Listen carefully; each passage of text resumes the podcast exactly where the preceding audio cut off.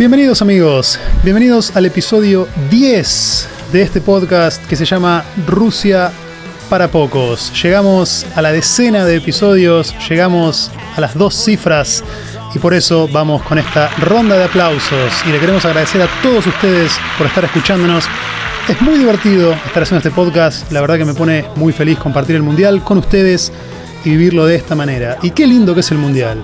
Creo que para todos los que gustamos del fútbol y para los que vemos los partidos del mundial sin importar quién juegue, eh, creo que lo más lindo de todo es cuando te queda solamente una hora entre partido y partido. eh, termina un partido, tenés cosas para hacer, tenés que hacer algo del trabajo, tenés que estudiar, tenés que salir para ir a hacer compras y te das cuenta que no llegás, porque te queda una hora antes de que, arranque el partido siguiente.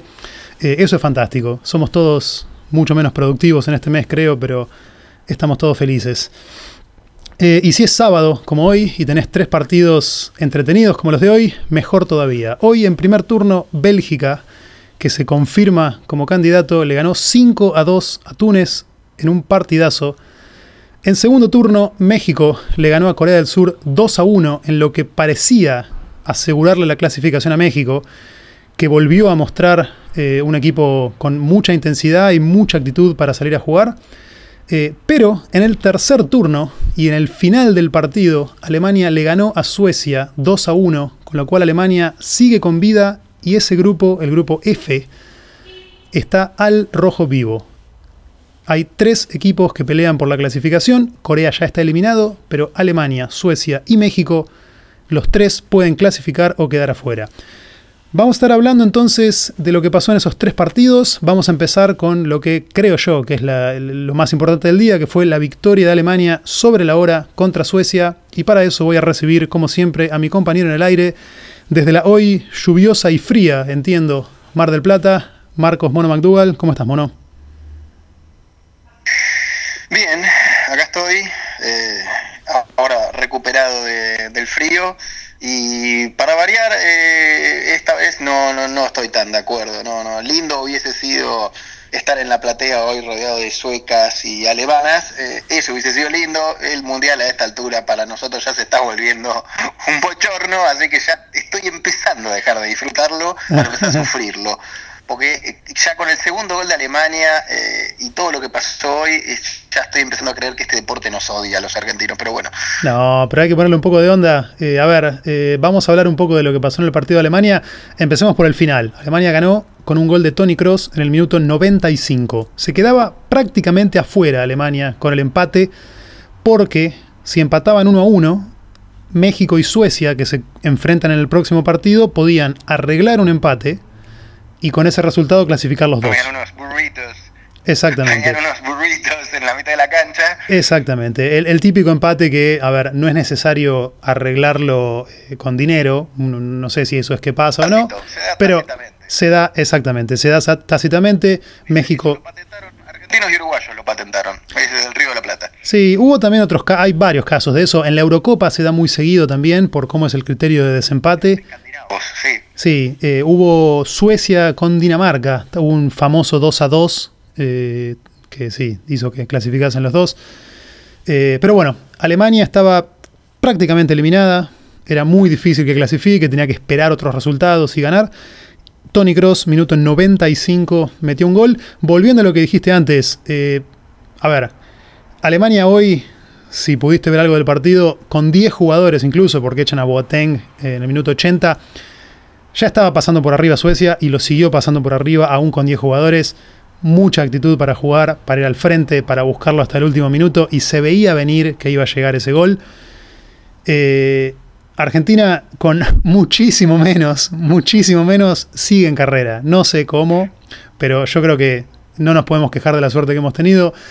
Eh, a ver, con guarda las balas, guarda las balas para Argentina en un ratito, espera, espera. Vamos a- Sigamos hablando de Alemania. Sigamos, sigamos hablando de Alemania por ahora, después vamos a estar hablando un poquito de lo que sigue pasando en Argentina, eh, donde está el clima un poco movido. Vos bueno, nos vas a contar mejor qué es lo que pasa ahí.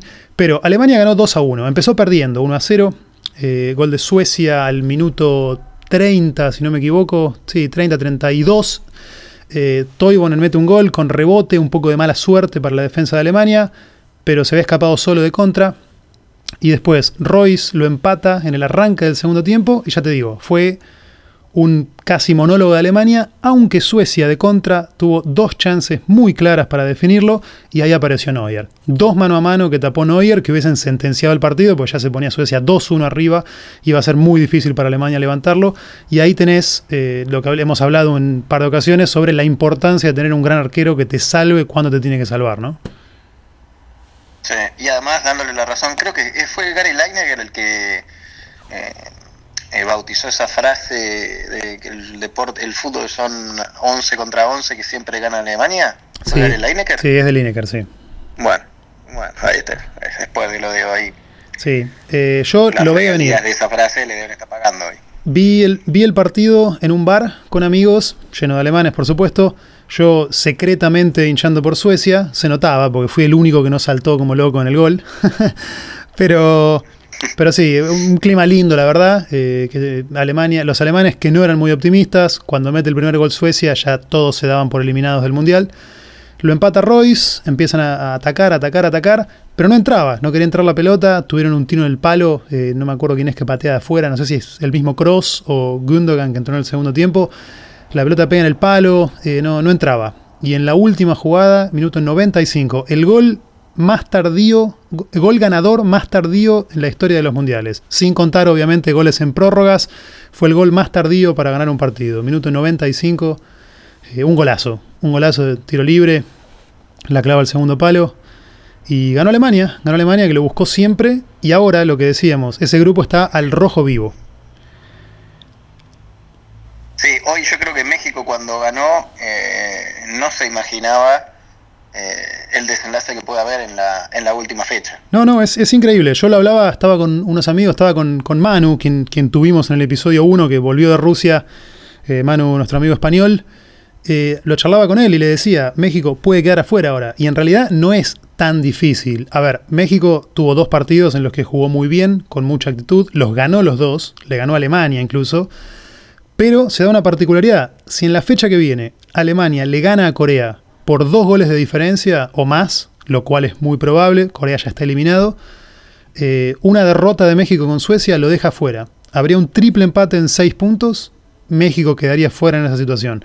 Lo cual, eh, con Suecia teniendo que salir a buscar la victoria, puede pasar cualquier cosa. Y es muy loco pensar en, nada, cómo los resultados y el azar eh, puede, puede jugar, ¿no? México con un gran mundial hasta ahora. La paridad, la paridad que está viendo en todos los grupos porque se está viendo, eh, Brasil lo gana en tiempo de descuento, Alemania revive en tiempo de descuento, eh, la verdad viene, viene, viene brava la mano para los grandes. Sí, sí, totalmente, totalmente.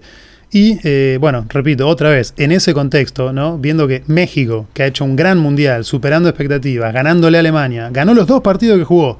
Si pierde 1 a 0 con un gol de penal con el VAR, se queda fuera la fecha que viene. Posiblemente eh, Argentina, que no hizo nada, está en carrera milagrosamente. Por eso digo, agradezcamos la, señal que nos han tirado de arriba. Eh, porque sí, es un mundial muy parejo donde cualquiera le gana a cualquiera.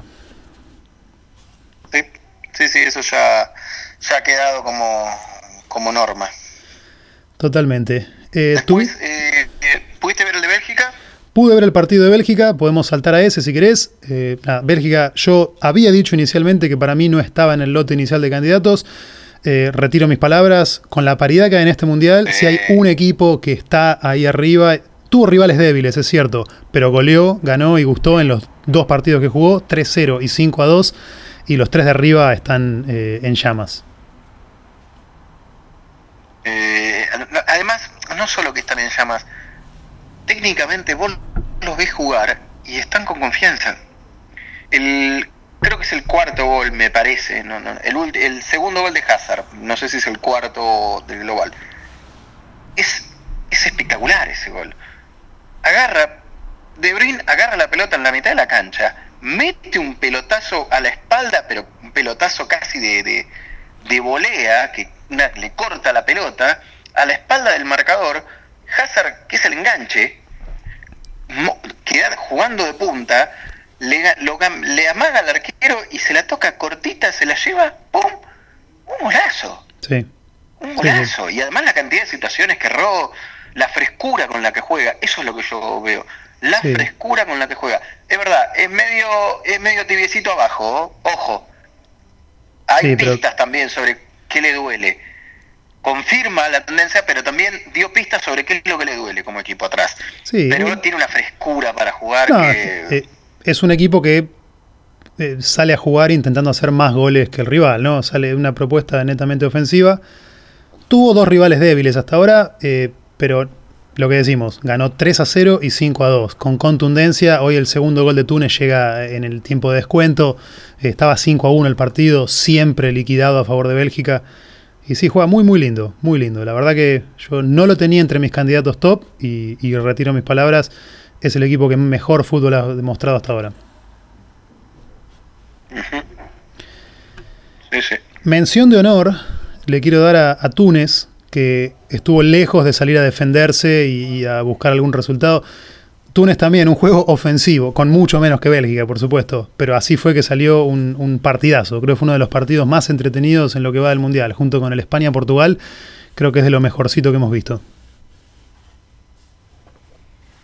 Sí, a ver, a mí no, para mí no, no, no, no hubo una paridad que en algún momento yo pudiera decir es un partidazo porque, porque puede pasar cualquier cosa. Yo en ningún momento tenía la, la menor duda de, de, qué era lo que iba a pasar en el partido. Pero bueno, eh, como hincha neutral, sí, sí, fue un, partido, claro. Mucho y de vuelta, yo disfruté viéndolo. Eh, empieza ganando Bélgica enseguida porque le cobran el penal, mete el segundo gol y ahí uno dice, bueno, ya está, se terminó. Pero Túnez descuenta enseguida y después todo el primer tiempo, creo que terminó, terminó dos, no, mete un gol Bélgica bien al final, en el alargue del primer tiempo. Pero fue un partido muy entretenido, me gustó, disfruté mucho viéndolo. Eh, hoy fue un buen día de mundial en general, eh, disfruté los tres partidos, pude ver la mayoría de los tres y eh, nada, me divertí bastante.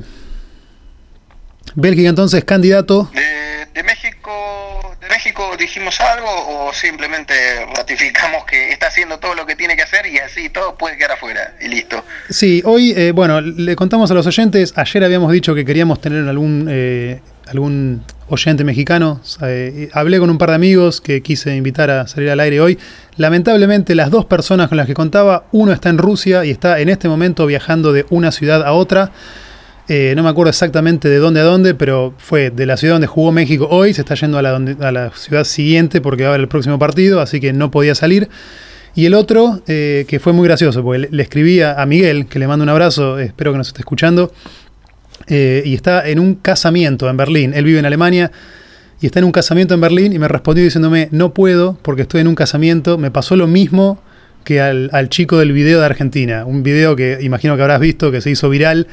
Eh, tuvo un casamiento el día de hoy. No pudo ver el partido mexicano y lo más curioso de todo es que, si no me falla la memoria, eh, esto, estamos grabando este programa el día 23 de junio y creo que la fecha del casamiento en ese video es el 23 de junio también. Y el chico dice que no quería ir porque no se quería perder los partidos de hoy, justamente. Así que nada, una coincidencia graciosa. Abrazo a Miguel, espero que nos escuche mañana y que haya podido ver algo de lo que fue la victoria de México. Bien. Bueno, saludos, saludos a, la gente aquí en México, a ver si, si por lo menos nos da la, la alegría de dejar a Alemania yo quería que quedara afuera, pero ya que por lo menos no va a quedar afuera, porque creo que no va a quedar afuera. Y Alemania depende de sí misma ahora.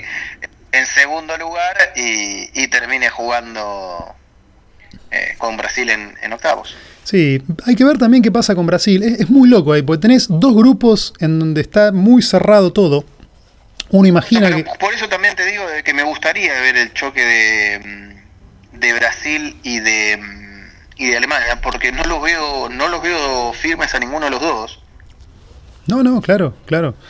Brasil, hoy Alemania demostró, ¿eh? hoy Alemania sí fue el equipo que, que, uno esperaba, eh, jugó mejor que contra México, cuando tuvo que salir a buscar el partido, pues sabían que se les iba, sabían que el empate no les alcanzaba, eh, empezó a atacar por, por los dos wins, por el centro, empezó a, demostrar el fútbol que puede hacer. Eh, y tienen esa actitud y ese guiño del destino también que los acompaña, ¿no? Eh, porque otros equipos buscan y no les sale ese gol en el minuto 95. Alemania tuvo también esa cuota de suerte, pero fue merecido. Yo, no, no, no es, yo no es que diría que, que, tienen también esa cuota de suerte. Son, para mí son, tienen una efectividad que, que otros no. Sí, pues estoy pensando. Eh, qué sé yo. Sí, Alemania, a ver, eh, no, es nada nuevo esto. De alguna forma es como que arranca el mundial y ya está en cuartos. No se sabe bien cómo, pero llega, nunca pierde antes. De hecho, hay una estadística que es impresionante. Alemania una sola vez quedó eliminada en fase de grupos. Quedaba eliminado hoy era en el 38, desde el 1938 que nos quedaba eliminado. Eso, eso, te iba a decir, 1938, única vez que Alemania no pasó la fase de grupos. Eh, un dato impresionante. Jugó todos los mundiales, excepto el periodo del posguerra, eh, y, sí, y tiene. Está muy cerca de. En, el histórico, la tabla histórica de puntos está muy cerca de Brasil. Jugó la misma cantidad de finales que Brasil, siete finales. No, realmente una, consistencia impresionante, porque incluso en épocas donde no tenían el mismo nivel de jugadores que ahora, de alguna manera llegaban. El Mundial 2002 llegan a la final y no tenían nada. Sí, sí, 2002, y, que me perdonen a mí, pero lo organizaban, pero el, el Alemania el 2006 y el 2010 eh, era feo. a mí nunca me gustó ese equipo como jugaba. De hecho, yo el Mundial del 2010, que, que fue tácticamente fue un anárquico de la Argentina, pero tenía el equipo más fresco que yo le he visto, eh, por velocidad, por juventud, por, por distintas razones.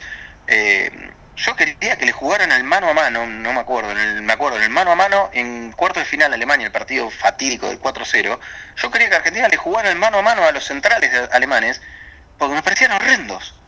Lo mismo pensé en el 2006, eh, con Peckerman. También dije, vamos a encarar a estos centrales, porque son, son pesados, son lentos, no, se, no giran, y nos dejaron eliminados en, en los dos partidos, pero bueno. Sí, los centrales de Alemania en 2010 eran Mertesacker y Friedrich. Eh, Mertesacker y. Friedrich. Mm, Arne Friedrich. Esos eran los, eh, sí, no, Humen no, estaba todavía, no, no, no. Mertesacker y Friedrich. Y, Boateng, en el 2010 Boateng estaba tirado al costado izquierdo, me parece. puede ser, o, o, Lam jugaba de lateral izquierdo también. Lam jugaba por los dos laterales. O Lam jugaba mm. del izquierdo y Boateng del derecho, pero Boateng estaba tirado a una banda. Sí, puede ser. Puede ser. Pero sí es cierto, Alemania tiene esa, esa mentalidad ganadora. Eh, eh, hoy, hoy, si tenés la oportunidad de ver algún resumen, si es que no viste el, segundo tiempo, míralo porque ahí se ve eh, la, mentalidad, lo ganan con la cabeza. Sí, lo quiero, lo quiero mirar. Yo estaba jugando, estaba, la verdad estaba jugando, pero mm, no, no, no pude, no pude ver absolutamente nada, porque entré a jugar en el mismo momento que estaba empezando. Bueno, Vamos a mencionar, vamos a darle el crédito, no quiero que después me lleguen las quejas vía mensajes otra vez, voy a ser justo, mencionemos eh, que México ha superado las expectativas, tuvo hoy otra vez un partido donde salió a jugar muy enchufado, la hinchada de México, quiero también darle crédito, está lleno de mexicanos, es lo que escucho de la gente que, ha vuelto de Rusia con la que me he encontrado, lleno de mexicanos y se sienten mucho en el estadio, eh, cantando todo el tiempo, se ve incluso por televisión. El clima cuando juega México es muy lindo y el equipo está realmente enchufado, jugando bien. Eh, la delantera anda, anda muy muy bien. Y hoy ganaron 2 a 1. Hay, hay, una jugada, hay una jugada que no es de un defensor, es de un volante. Y de México, del partido de México. No, no te puedo precisar el nombre porque no, no me acuerdo quién es el que llega. Pero sé sí que es un volante. En el primer tiempo, creo que iba 0 a 0, ni bien empezado el partido, una jugada, una especie de centro atrás, en el que va el coreano a rematarlo al arquero para abrir el marcador 0 a 0, y un, mexicano se da cuenta de la situación, el volante, mira que iba a quedar sin marca, que se había soltado, y entra a correr con un compromiso para atrás y les, le hacen la falta porque anticipa la pelota de atrás y se come un patadón terrible del coreano y queda revolcándose el dolor. Pero me conmovió el esfuerzo defensivo de ese mexicano para con sus compañeros, para eh, eh, retroceder, para tapar una marca que, que se había perdido. Me, me pareció, la verdad, destacable. Es una jugada que en el resumen la van a mostrar, la van a ver. Eh, es increíble el esfuerzo, la solidaridad de ese jugador, como se inmola porque era obvio que se comía un patadón eh, y se sacrifica por el equipo para que no le, no le hagan el gol. Me, me, impresionó esa jugada. Yo lo que, lo que pensé hoy, lo que me vino a la mente cuando empezó el partido de México y vi, o sea, viendo los primeros 15, 20 minutos, eh, pensé, ¿viste cuando partidos de Copa Libertadores, que por ahí un equipo pierde en la ida, pero tiene que jugar la vuelta de local y tiene que levantar un 2-0 abajo, ponele, y el estadio está con todo y sale a jugar los primeros 15 minutos con esa ebullición a, comerse al rival? Así sale a jugar México y lo mantiene por la mayoría del partido. Eh, tiene esa intensidad, así que para mí es, un equipo, bueno, más que respetable, está, está mostrando un buen juego y mucha intensidad. Sobre todo lo que más le destaco es la actitud. Eh, porque viendo cómo venían, viendo los nombres que tiene incluso... Además, no, tiene, ningún crack, México no, exactamente. crack. Es un equipo, es todo un equipo jugando 10 defendiendo, 10 atacando, 10 recuperando, 10 eh, pasando detrás de la línea de la pelota, 10 mostrándose al espacio. Eso es lo que a mí hoy me gusta, me gusta de México, ese espíritu competitivo y esa solidaridad de todo el equipo, eso me gusta. Sí, así que bueno, Felicitaciones a México y le deseamos lo mejor desde acá para el tercer partido definitorio. México con un empate nomás ya clasifica y se asegura el primer puesto, pero paradójicamente una derrota incluso por 1 a 0 lo podría dejar afuera. Eh, nada, les deseamos lo mejor y eh, mencionamos también al Memo Ochoa que hoy sacó también un par de pelotas importantes cuando el partido estaba 0 a 0 y 1 a 0 y le permitió a México después terminar poniéndose 2-0 arriba y asegurarse la victoria. Eh, eso fue lo que pasó hoy. Eh, podemos también mencionar que mañana, y voy a mirar acá, a chusmear la página para no equivocarme, mañana tenemos tres partidos. En primer turno juega Inglaterra con Panamá. Y después, eh, eso para completar el grupo G. En segundo turno juega Japón-Senegal, los dos equipos que ganaron en la primera rueda del grupo H. Y en el último turno, cerrando la segunda rueda de esta fase de grupos, Polonia y Colombia. Un partido muy interesante porque ahí los dos están con cero puntos y los dos son los que a priori uno imaginaba como candidatos a ganar el grupo. Así que es muy posible que uno de esos dos se quede eliminado y se va a decidir mañana. En un grupo muy parejo. Muy parejo, muy parejo y con resultados eh, sorpresivos en la primera en el primer partido. A ver, igualmente ahora eh, pienso un poco sobre esto eh, que estoy diciendo sobre si el grupo es muy parejo o no. Y, la verdad es que es el grupo que se dio como parejo y que esperábamos parejo. Pero la realidad es que hubo otros grupos que no veíamos parejos y se terminaron dando parejos. Sí, el, el, grupo de, Bueno, el de Brasil yo lo, lo, veía parejo antes de que empiece, pero ese grupo yo realmente tengo muchas dudas sobre qué es lo que va a pasar. Me resulta muy difícil de predecir. Suiza, Serbia y Brasil son tres equipos que están hoy por hoy, por lo visto hasta ahora, los tres a un nivel muy, muy parecido entre sí. Eh, y el grupo F, lo decíamos recién, Alemania, México y Suecia, puede pasar cualquier cosa. Y Alemania casi que ya tiene un pie en octavos porque le gana a Corea que está eliminada. Alemania depende de sí misma. Pero bueno. El de España y Portugal, no sabemos quién va a pasar como primero, tenemos una sospecha, pero no, no sabemos quién va a pasar primero. Claro. Ni hablar de, del de Argentina y el del grupo de Colombia. Sí. Sí, sí, sí. Así que muchas incógnitas y bueno, ahora empieza lo más eh, lindo y atractivo del Mundial, que es empezar a, ver estos partidos donde ya algunos equipos se quedan afuera, se definen los cruces y después pasamos ya a lo que es eliminación directa. Mono. Las miserias, donde las miserias salen a flote. bueno, para, para, ir cerrando este episodio, vamos a hacer eh, nuestros comentarios del día sobre lo que tiene que ver con la selección argentina. Esperamos que los oyentes. Justo hablando de miserias, ¿no? Exacto, eh, esperamos que los oyentes que no son argentinos nos entiendan, nos debemos a nuestro público y el 95% de la gente que nos escucha sigue siendo de Argentina, así que eh, te voy a dar la palabra, Mono, para que en los próximos 5 minutos más o menos nos cuentes qué fue lo que estuvo hoy en los medios en Argentina y qué es lo último eh, que se vive desde la concentración ahí en, en eh, Bronitzi. ¿Qué es lo, último que escuchaste? Eh, a ver, ¿por dónde empezamos? Podemos hacer un relato sobre lo que se sabe y después lo que se está sintiendo. Lo que se sabe es que el, hubo, por llamarlo de alguna manera, un golpe institucional o un golpe de Estado de los jugadores avalados por el presidente de la AFA, la Federación Argentina, para remover, sí, esto, voy, yo sé que es bizarro, Voy a poner música, voy a poner música de fondo, si me, permitís. que no son argentinos, sí, vos poneme la música bajita, la música esta, vas a poner la música que te pedí, ¿no? Tenemos la música de cabaret de fondo. Vos seguí.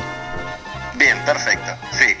Eh, son argentinos que están escuchando esto, simplemente siéntense porque lo que viene es surrealista. Los jugadores, sí, los mismos jugadores que no tienen ni un, necesitan una transfusión masiva de sangre y que no movieron las piernas en ninguno de los dos partidos y que clasificaron por la ventana, se le revelaron al entrenador por aparentemente un partido que no armó el equipo que ellos querían, que fue el último de la línea de tres, esa famosa línea de tres, que se come justamente tres con Croacia. Fue tal el, el, shock que eso produjo de la casi, casi eliminación de Argentina, que los jugadores hicieron este golpe de Estado avalados por el presidente de la AFA. Que también lo dijimos acá, cuando hablamos, eh, incluso me parece, no me acuerdo si fue el mismo día de Argentina o el, o el siguiente, no, no me puedo acordar, ya, ya estaba el rumor instalado que los jugadores no iban a dejar al entrenador que dirigiera el tercer partido con Nigeria. Repito, por si no se escuchó, no se escuchó, los jugadores no permiten que el entrenador los dirija el tercer partido. ¿Quién los dirigiría en ese caso? Para mí, para mí sale Mascherano con un handy sí, en la mitad de la cancha, ya que total lo único que hace es levantar la mano, eh, pidiéndonos hay, que no hay, por lo menos yo creo que esa mano la puede usar para cantar los cambios al banco de suplentes. Eso puede ser una alternativa 1. La alternativa 2 es que se haga cargo Burruchaga como manager, pero Burruchaga también tengo mis serias dudas que se quiera prestar. Sí, este yo lo, veo muy, muy poco probable, muy poco probable. Porque es un bochorno lo que están haciendo. Y la tercera de las opciones es que San Paoli salga, que esté en el banco, pero que en realidad los cambios los haga su ayudante. Porque a falta de conflictos, la revolución que supuestamente había prometido San Paoli la trajo. O sea, hay que ser sinceros, la trajo. Lo que pasa es que no la provocó él, sino que la, la, la indujo la revolución y su, su ayudante de campo aparentemente estaría conformado con los jugadores en contra del, mismo entrenador. se abren dos situaciones. Hablamos de BKHS, ¿no? De He-Man. Sí. Eh, yo, a ver, doy mi opinión acá, sin, de nuevo, yo me, pierdo el, el, día a día en los medios y las noticias cada 10 minutos que hay en Argentina. Yo estoy en Alemania en este momento. Eh, tengo solamente lo que veo por internet y lo que voy siguiendo por Twitter y demás. Pero mi opinión es desde el sentido común. Eh, creo que por mal que haya hecho las cosas San Paoli hasta ahora, me resulta casi imposible imaginarme que lo vayan a, despedir al margen de, lo que deberían pagarle si es que lo despiden. Eh, porque ya sería como. sería negativo. Se hundiría más todavía la AFA en una vergüenza que, que es innecesaria. Creo que San Paoli, me imagino yo, va a dirigir el tercer partido. No, si es que tienen un arreglo interno en donde deciden que él no intervenga o se ponen de acuerdo de antemano en cómo se va a parar el equipo y cuáles son los cambios que van a hacer, no lo sé. Eso supongo que puede pasar en mayor o menor medida en todos los equipos, pero no me imagino que, ni que Burruchaga reemplace a San Paoli, ni que BKHS, siendo su ayudante, sea el técnico eh, y se ponga por encima de, de su jefe, ¿no? Es, no sé, a ver, igualmente está confirmado, esto no es un rumor. Está confirmado que, que San Paoli va a estar en el banco, pero no va a ser el técnico. a ver, lo vieron todos los medios, todos los medios.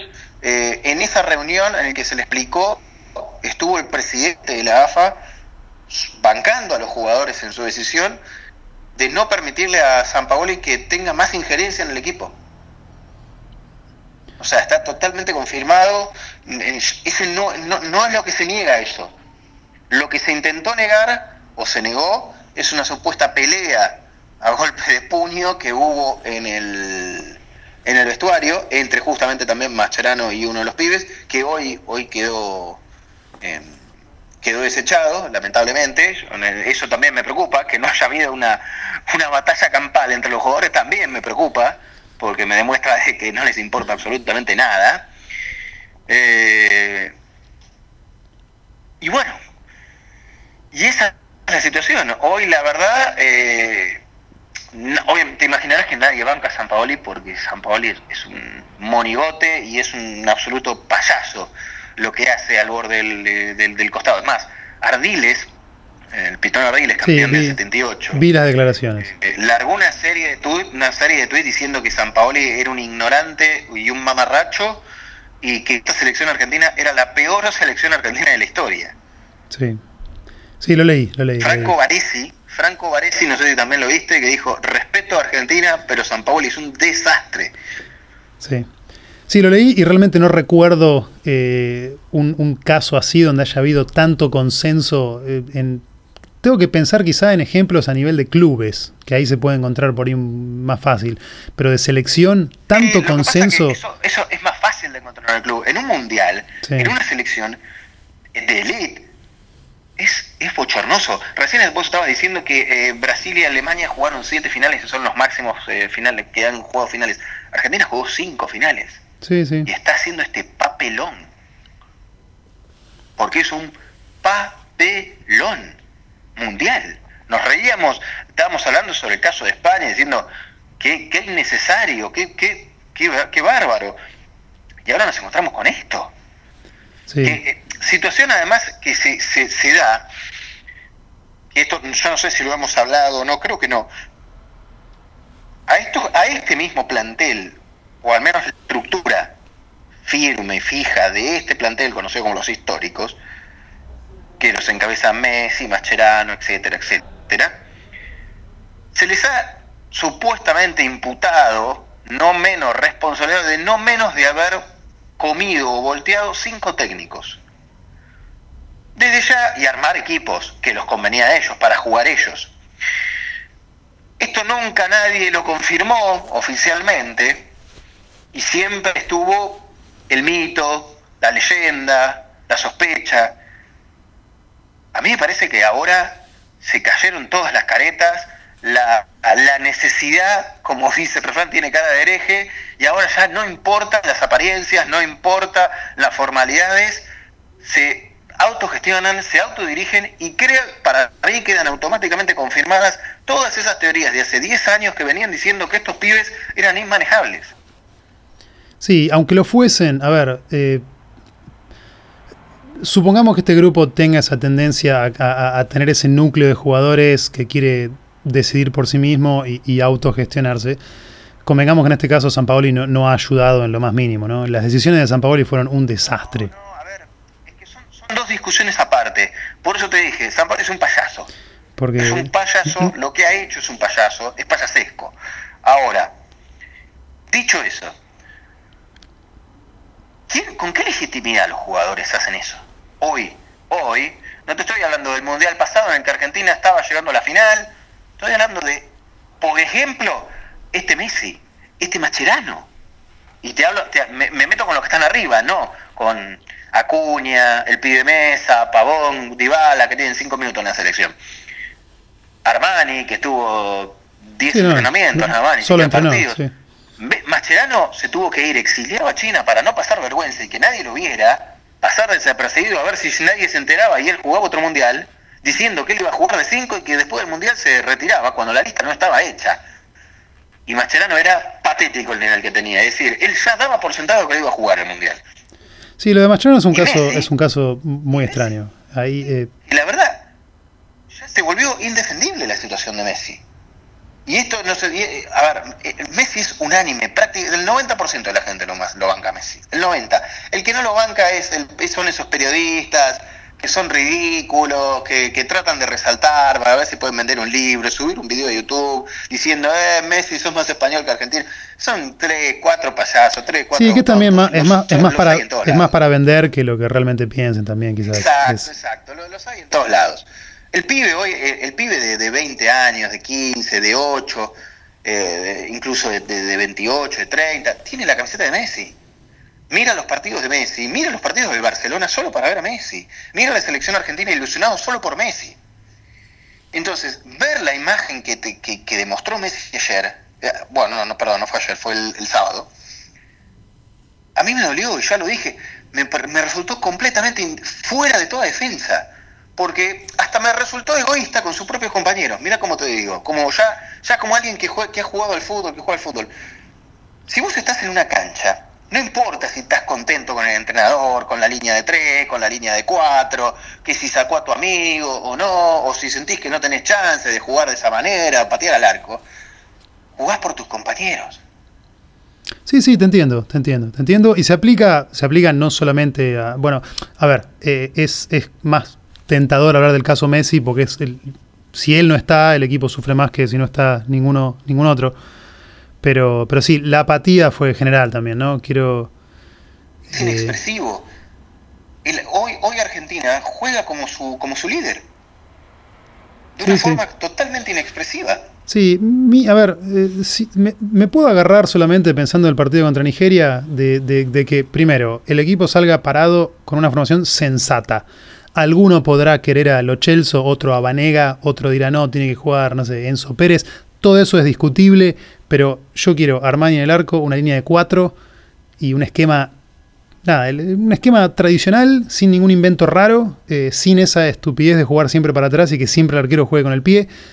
Y que el equipo se dé cuenta y se agarre de, la suerte que ha tenido, porque se dieron todos los resultados como para que Argentina dependa casi de sí misma, lo cual es, es un milagro. Con un punto en dos partidos Argentina puede clasificar ganando la Nigeria. Eh, Pero este equipo, este equipo, ¿a vos te parece realmente que este equipo está en condiciones de dar ese Yo creo que, a ver, yo creo que a Nigeria le puede ganar. Eh, si me preguntás si está para ganar el mundial, y no, evidentemente no. No, no, pero, no estamos hablando. A ver, Argentina tiene un respirador artificial. por supuesto. Estar hablando del mundial. Ganar el mundial es como decirle a una persona que está en terapia intermedia o en terapia intensiva si puede ir a correr una maratón. No, no, pero, pero sí creo, sí creo, sí creo que le puede ganar a Nigeria. Eh, no, no, tiene que jugar siempre tan mal como jugó contra Croacia. Justamente espero que con un esquema sensato y con una actitud un poco distinta logre ganarle 2-0 a Nigeria y clasificar. Vos me, estás hablando, de fútbol y yo te dije, te lo dije incluso el otro día, esto no se trata de fútbol.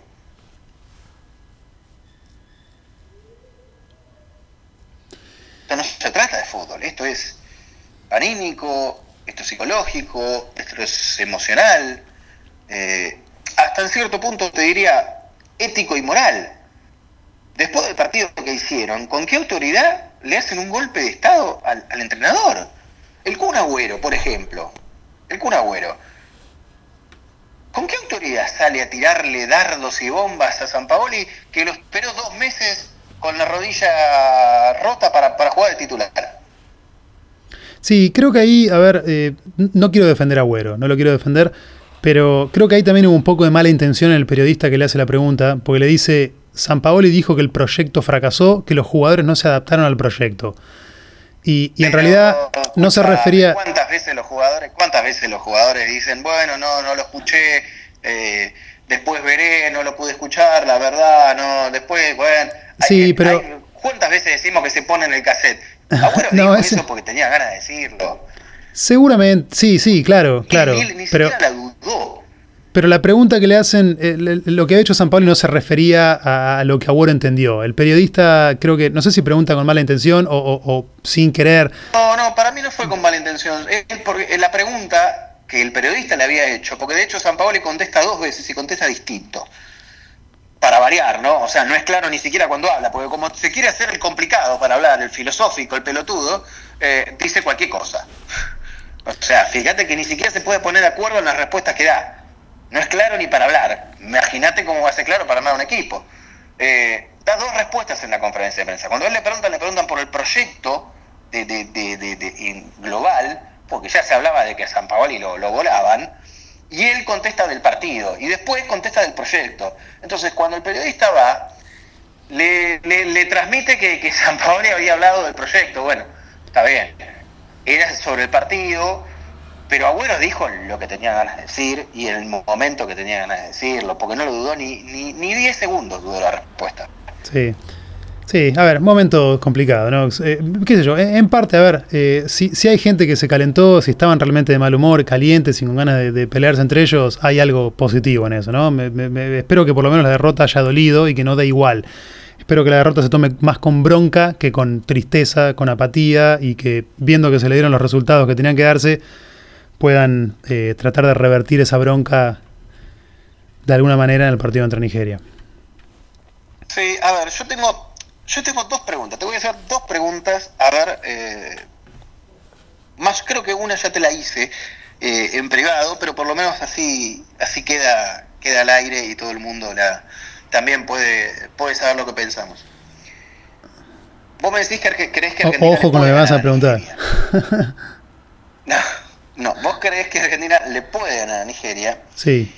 Pero yo te hago una pregunta. Si vos ves a Messi jugando en el nivel que ha jugado. Pero no solo jugando futbolísticamente, me refiero, es mostrando, sí, jugando como contra Croacia. Exacto. Jugó, hay, hay, una, hay un dato que es, es terrible, que hoy medio me lo refutaron, me dijeron, no, son tres, cuatro pelotas más, en realidad. El, eh, el dato que yo tenía, que hoy me lo pusieron en duda, es que Messi había tocado menos pelotas que Willy Caballero, el arquero de Argentina. Sí, no me sorprendería, no me sorprendería. Argentina la pasó un montón para atrás y a Messi no le llegó nunca. Demoledor. Ese es un dato demoledor para Messi. Sí, y, para el equipo en general. Porque el partido de Messi. Para el equipo también, no solo para Messi, el equipo la pasaba siempre para atrás y no la hacía llegar nunca adelante, porque supuestamente la idea es dársela a Messi siempre que podía y no le llegaba nunca la pelota a Messi. Pero sí, a ver, entiendo. Messi, no, no, no, estoy intentando. Es un dato no estoy intentando defenderlo, eh, quiero solo remarcar eso, pero sí entiendo. Jugó muy, muy flojo y, es indefendible el partido que hizo contra Croacia. Fue flojo contra Islandia, fue peor todavía contra Croacia. Y bien, dicho eso, juega, vos lo ves, eh, vos lo ves en lo mismo. Y Argentina, o ponele que está ganando 1-0, en un escenario positivo, ni siquiera te hablo de un empate, ¿eh? ganando 1-0. Termina el primer tiempo. ¿qué haces? ¿Lo dejas o lo sacás? Porque Messi no sale nunca. ¿eh? No, eh, si, si él... A ver, si él está en el nivel que estaba contra Croacia, si yo viese que él es el que está en un nivel parecido con el que jugó, como jugó contra Croacia y los demás o, el resto del equipo medianamente hace lo que yo quiero, sí lo cambiaría. Eh, creo que no lo cambiaría a él si todo el equipo juega como jugó contra Croacia. Porque el problema ahí ya no, sé si es él necesariamente. Yo no creo que Argentina haya perdido contra Croacia por Messi. Messi jugó un desastre, pero realmente no hubo ni un solo jugador que haya jugado bien. Argentina en todo caso a veces no gana por Messi, pero nunca va a perder por Messi. Pierde porque por ejemplo, el arquero hace lo que hace, o porque los defensores o, los volantes hacen lo que hacen a la hora de defender. No, no, pero Messi no, tiene nada que ver en la parte defensiva. Si el equipo está, a ver, si él está jugando mal, yo no tendría problema en cambiarlo. Lo cambio, puede entrar Dybala, que juega parecido. Y, y sí, o sea, pondría Dybala. Si Messi está jugando como contra Croacia y el resto del equipo ponele que no, no, no sé, no, está más o menos normal, sí, lo cambiaría. Lo cambiaría. Pero no sería mi pero no sería mi primer cambio si eh, eh, en el partido contra Croacia Messi no hubiese sido mi primer cambio. Mm. bueno, a ver, ya, a ver, ya, ya pasó, ya ese partido ya, ya está. Pero bueno, eh, me, me, da me, da, me, da, dudas preguntarte quién hubiese sido tu primer cambio, pero bueno. el medio. Siguiente pregunta, y es, la, y es la última que te hago. El medio para vos, bien. Eh, siguiente pregunta. Para vos, si este equipo queda eliminado con Nigeria, dando una muestra como las que viene dando ahora, ni mejor ni peor, igual, promedio, de lo que fue Islandia-Croacia.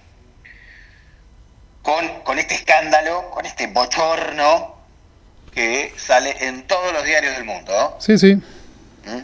Porque hoy, hoy por ejemplo, ayer eh, Emmanuel Petit desde Francia, el pelo largo, el rubio que hace el, uno, hace el gol, eh, cuando Francia sale campeón en, contra Brasil en el 3-0, dijo que ver a Messi jugar como jugó le dio vergüenza.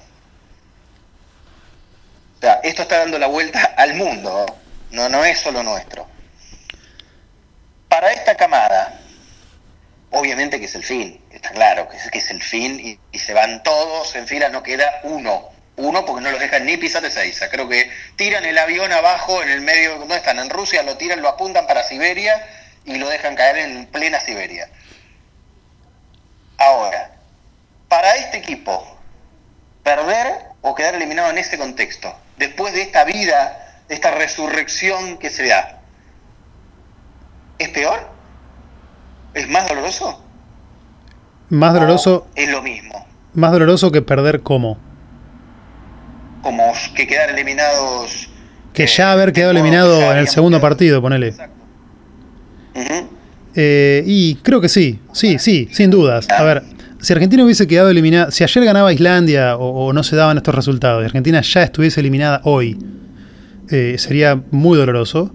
Pero ahora se vuelve a generar una pequeña ilusión y si el equipo vuelve a jugar como jugó contra Croacia, o sea, si pierde 2-3-0 contra Nigeria, jugando horrible y sí es peor todavía, pues es un golpe más. Mm. Bien, y en ese escenario te voy a hacer una chapa. Última, así cortamos.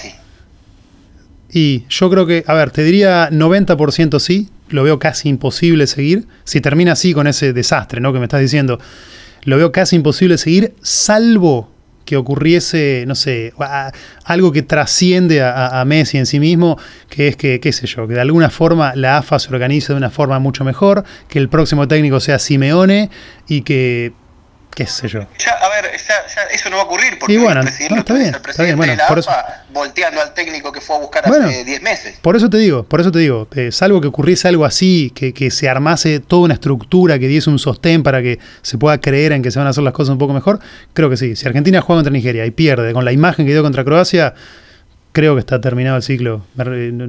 Porque nada, no, no, no me imagino a Messi queriendo seguir. Eh, ah, hablando de. Me, me, hiciste acordar, dijiste algo de, Simeone, de Simeone en referencia al audio que hizo trascender, porque lo hizo trascender, eso no, no, no, se filtra, él sabe que eso se va a filtrar. Eh, está confirmado, incluso hoy lo escuchamos también en, en por conocidos eh, en, en, el torneo, eh, viste que el Mono Burgos, que es el asistente de Simeone, es de acá de Mar del Plata. Sí. Bueno, eh, le preguntan al Mono Burgos eh, cuándo eh, tenían pensado agarrar la selección. Y el Mono Burgos, sin ninguna, sin ninguna duda, la respuesta que dio fue cuando se vaya Messi. El equipo lo armamos nosotros, no él. Oh. Eso es la respuesta que dio el Mono Burgos. Contundente. Bueno, eh, en respeto a los oyentes que llegaron hasta acá, que no sé cuántos van a ser, llevamos 48 minutos y medio de grabación, y con esa declaración contundente del Mono Burgos, marplatense como el Mono y como yo, eh, vamos a cerrar acá, Mono, y vamos a estar hablando de nuevo mañana para ver lo que haya pasado con los tres partidos del día, como siempre.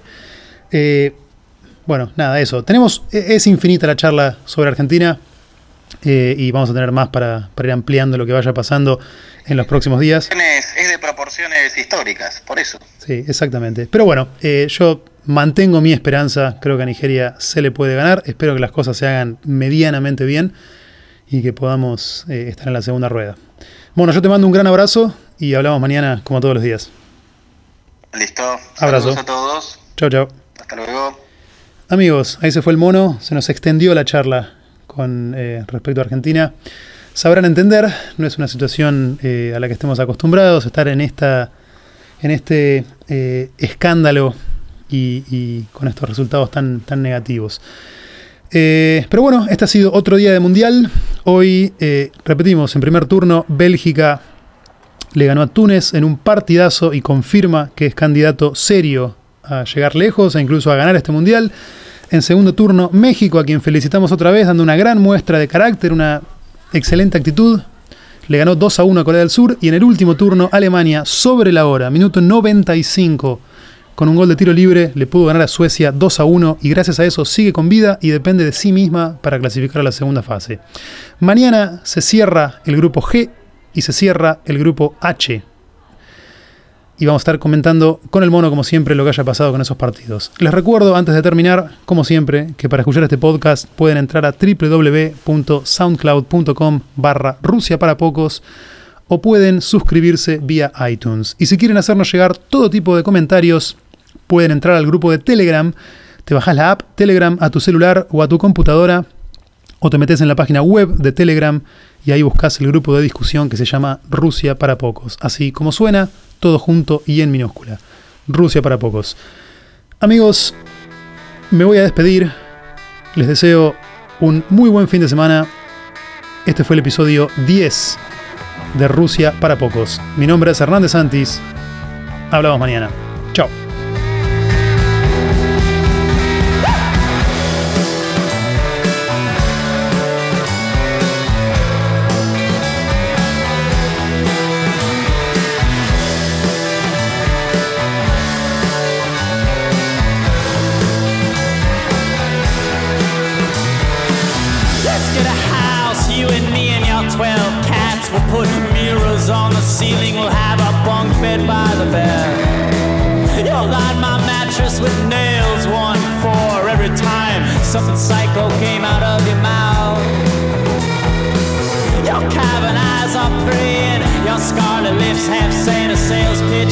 Circus in your mind.